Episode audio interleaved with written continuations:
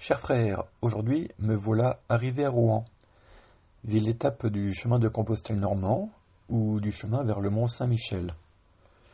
Rouen qui a vu brûler Jeanne d'Arc condamnée pour la réhabiliter 25 ans plus tard dans la même ville. La première basilique de mon périple, la basilique du Sacré-Cœur, est ici. Rouen, la moyenâgeuse à la cathédrale fantastique. Euh, je me permets ici de ne pas vous faire la lecture du jour, mais de vous partager un commentaire de saint Augustin sur l'évangile de Jean que je trouve fort à propos pour un pèlerin. Alors, le commentaire de l'évangile de Jean, chapitre 9, versets 1 à 41. Le Seigneur a dit brièvement Moi je suis la lumière du monde. Celui qui me suit ne marchera pas dans les ténèbres. Il aura la lumière de la vie. Ces paroles contiennent d'une part un ordre, d'autre part une promesse. Faisons donc ce qu'il a ordonné pour ne pas désirer avec imprudence ce qu'il a promis. Qu'il ne nous dise pas, au jugement, As-tu fait ce que j'ai commandé Pour que tu réclames ce que j'ai promis? Qu'as-tu donc ordonné, Seigneur notre Dieu? Il te le dit, suis-moi. Tu as demandé un conseil de vie. De quelle vie, sinon celle dont il est dit en toi est la source de vie. Obéissons donc maintenant, suivons le Seigneur, brisons les entraves qui nous empêchent de le suivre. Et qui est capable de défaire de tels nœuds sans être aidé par celui dont il est dit Tu as brisé mes chaînes Celui dont un autre psaume dit Le Seigneur délie les enchaînés, le Seigneur redresse les accablés. Ces hommes délivrés et redressés, que vont-ils suivre sinon cette lumière qui leur dit Moi je suis la lumière du monde celui qui me suit ne marchera pas dans les ténèbres, car le Seigneur éclaire les aveugles. Soyons donc éclairés, mes frères, en recevant un remède pour les yeux, celui de la foi. Car Jésus a commencé par oindre l'aveugle de naissance avec de la terre et sa salive.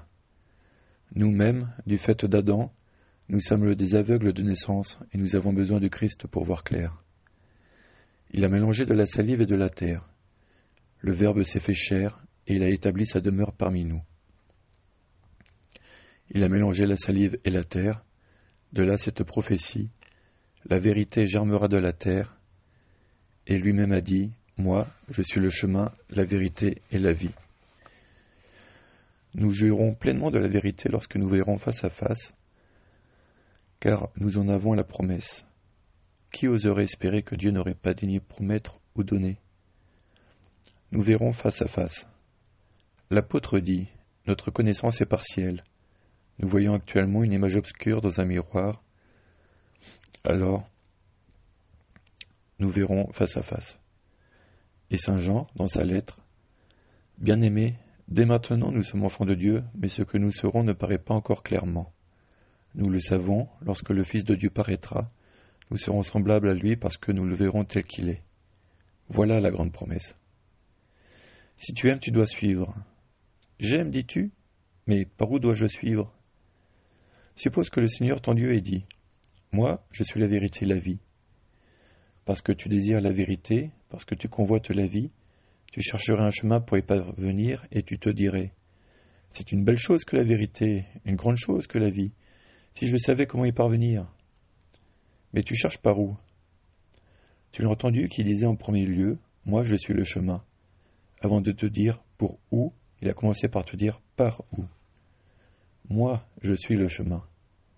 Le chemin pour où? La vérité et la vie. Il t'a dit d'abord par où aller, il t'a dit ensuite où aller. Moi, je suis le chemin, moi je suis la vérité, moi je suis la vie. Lui qui demeure auprès du Père, il est la vérité et la vie. En revêtant notre chair, il est devenu le chemin. On ne te dit pas Donne-toi du mal, cherche le chemin pour parvenir à la vérité et à la vie. On ne te dit pas cela. Lève-toi, paresseux, le chemin en personne vient vers toi, et il t'a éveillé de ton sommeil, si du moins il t'a éveillé. Lève-toi et marche. Peut-être essaies-tu de marcher et tu ne peux pas parce que tu as les pieds malades. Pourquoi as-tu les pieds malades? Peut-être que la cupidité les a forcés à courir dans des terrains accidentés mais le Verbe de Dieu a guéri aussi les boiteux.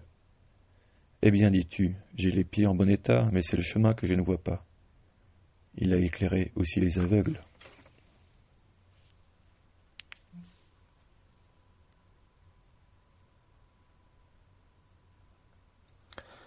Voilà, chers frères. Je voulais partager ça avec vous.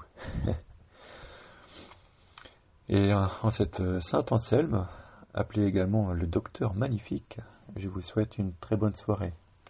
Que la paix soit avec vous.